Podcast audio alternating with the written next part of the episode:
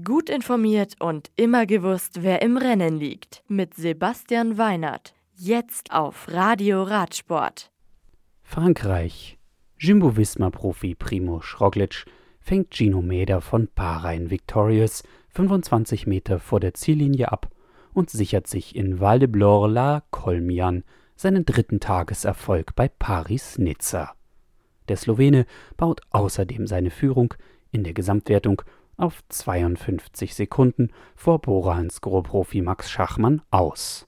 Schachmann wird Dritter der schweren Bergetappe. Am Sonntag findet bei Paris-Nizza die achte und letzte Etappe statt. Diese ist mit knapp 98 Kilometern eine kurze und wellige Angelegenheit mit Ziel in Levant. Italien. Bei Tirreno Adriatico siegt der amtierende Tour de France Champion Tadej Pogacar vom Team UAE Emirates. In einem packenden Finale auf dem Schlussanstieg mit 13 Kilometer zum Prato di Tivo greifen viele Fahrer an. Simon Yates von Bike Exchange wird ganz knapp Zweiter. EF Education Nippo-Fahrer Sergio Igita komplettiert das Podium als Dritter. In der Gesamtwertung bleibt Vote van Art durch eine aggressive Fahrweise an der Spitze, ehe es am Sonntag in Castelfidardo auf vier Runden der 205 Kilometer langen, am Ende hügeligen Etappe geht.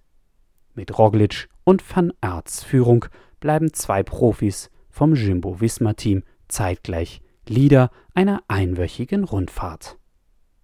Die nächsten Rennen in der World Tour. Neben Paris-Nizza und Tirreno Adriatico können die Profis nach dem Wochenende auch bei der Ronde van Drenthe in den Niederlanden, dem Danit no Körse Körse in Belgien und dem Grand Prix de Demain Porte de Hainaut in Frankreich zeigen, wer in Sachen Eintagesrennen derzeit die Nase vorne hat. Ehe am 20. März mit Mailand Sanremo die Fahrt in den Frühling auf die Profis wartet. Das Radio für Radsportfans. Im Web auf radioradsport.de